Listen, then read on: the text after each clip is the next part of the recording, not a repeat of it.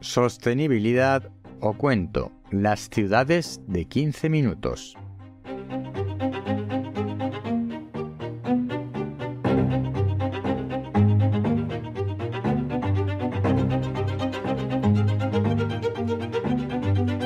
Hola, soy Ignacio de Miguel y esto es El décimo hombre, porque cuando nueve personas están de acuerdo en algo, una décima debe llevar la tesis contraria. En el tema de hoy, ¿las ciudades de 15 minutos realmente son más sostenibles o es un cuento? ¿Bondad o maldad? A raíz de la prueba de la ciudad de 15 minutos realizada en Oxford, Inglaterra, se están produciendo numerosas reacciones en redes sociales e incluso en medios de comunicación de masas sobre este tema. Pero, ¿qué es una ciudad de 15 minutos? Se define como aquella ciudad en la que en un radio de 15 minutos andando o en bicicleta puedes encontrar todo lo necesario para vivir. Hasta aquí todo parece más o menos razonable y coincide con la definición de barrio tal como lo entendemos en España, al menos referido a las grandes ciudades. Entonces, ¿qué es esto de las ciudades de los 15 minutos? Pues en realidad, de lo que se trata en definitiva, después de que tengas todo al alcance de la mano a 15 minutos andando, es en limitar el tráfico en vehículo privado contaminante, es decir, vehículos de combustión. Yo podré salir de mi barrio, de mi barrio de 15 minutos, siempre que no lo haga en mi coche privado de combustión. Esto limita obviamente, mi libertad de movimiento. En realidad las ciudades de 15 minutos ya existen, con la salvedad de algunos barrios nuevos que todavía no han terminado de ser construidos sus servicios, o de algún distrito llamado financiero donde hay más oficinas que viviendas, o alguna zona industrial tendiendo a estar ubicada hacia las afueras de la ciudad, en realidad, los barrios de una ciudad como Madrid son barrios de 15 minutos donde puedes encontrar todo al alcance de la mano.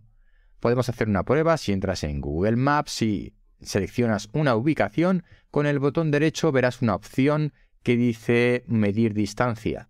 Si mides una distancia de pongamos un kilómetro desde el punto eh, que tú has marcado y trazas un círculo, verás que realmente en un kilómetro a la redonda llegas a prácticamente todo lo que necesitas. Y un kilómetro andando pues son 15 minutos. Por tanto, el concepto de ciudad de 15 minutos no es nuevo, son los barrios de toda la vida. Evidentemente puede haber excepciones y puede haber barrios que, en los que falte algún tipo de servicio que no se tenga mm, especialmente a mano. Pero la realidad es que en la mayoría de los casos todos los servicios están a mano a 15 minutos andando. Y sin embargo, nos desplazamos en coche privado. ¿Por qué? Porque tenemos el trabajo lejos de donde vivimos, porque llevamos a nuestros hijos al colegio, a, a un colegio que no está en nuestro barrio de 15 minutos, porque lo hemos elegido así, o porque nos hemos ido a comprar al hipermercado que está a las afueras en la carretera. Así que en realidad, cuando alguien habla de imponer los barrios de 15 minutos, lo que está diciendo es que quiere limitar la movilidad personal en vehículos privados de combustión. Eso es el sinónimo de barrios o de ciudades de 15 minutos. ¿Por qué llamarlo ciudades de 15 minutos y confundir a la gente? Para crear polémica, para crear discusiones que no van a ningún lado. No tiene ningún sentido que yo no pueda irme a trabajar fuera de mi barrio o que no pueda llevar a mis hijos al colegio en mi coche privado, cuando no tengo una comunicación efectiva en transporte público. Y es ahí donde está la clave. Las ciudades de 15 minutos lo que hacen es trabajar por la mejora de la comunicación para vehículos individuales de movilidad personal, como por ejemplo las bicicletas o los patines eléctricos, y también el servicio de transporte público para facilitar las interconexiones entre zonas. Eso es realmente en lo que hay que trabajar para reducir los eh, traslados en coche privado de combustión. Llamar a eso ciudades de 15 minutos en realidad es una tontería que no sirve para nada más que para generar debates yermos sin ninguna finalidad. Además, pensemos que a partir del año 2035 no se van a poder vender coches de combustión, lo que significa que para el 2050 sí o sí van a desaparecer prácticamente el 100% de las emisiones de contaminantes por vehículos privados. Ahora falta saber qué va a pasar con los vehículos de transporte y qué va a pasar con ese gran porcentaje de contaminación que no lo producen los vehículos privados. Según los datos que he podido recopilar y que, cuyos enlaces te dejo en las notas del programa, el transporte solo es el responsable de menos del 20% de la contaminación atmosférica.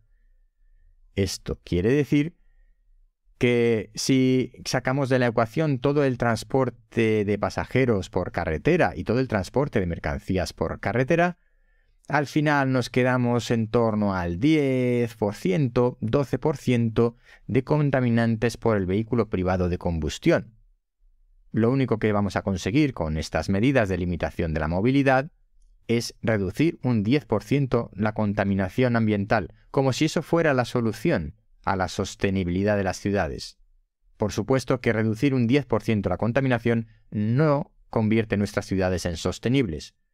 Por eso el debate de que si las ciudades de 15 minutos son sostenibles y se deben implantar es una falacia, es completamente mentira. Primero porque la reducción de contaminantes que conseguimos es pequeña en proporción al total de contaminantes ambientales y en segundo lugar porque, salvo las restricciones de movilidad, las ciudades, en general, la mayor parte de ellas, ya son ciudades de 15 minutos. Ahora, para ir a trabajar, ¿cómo no voy a coger el coche si en coche tardo 30 minutos, 45 minutos? Y en transporte público tardo exactamente el doble.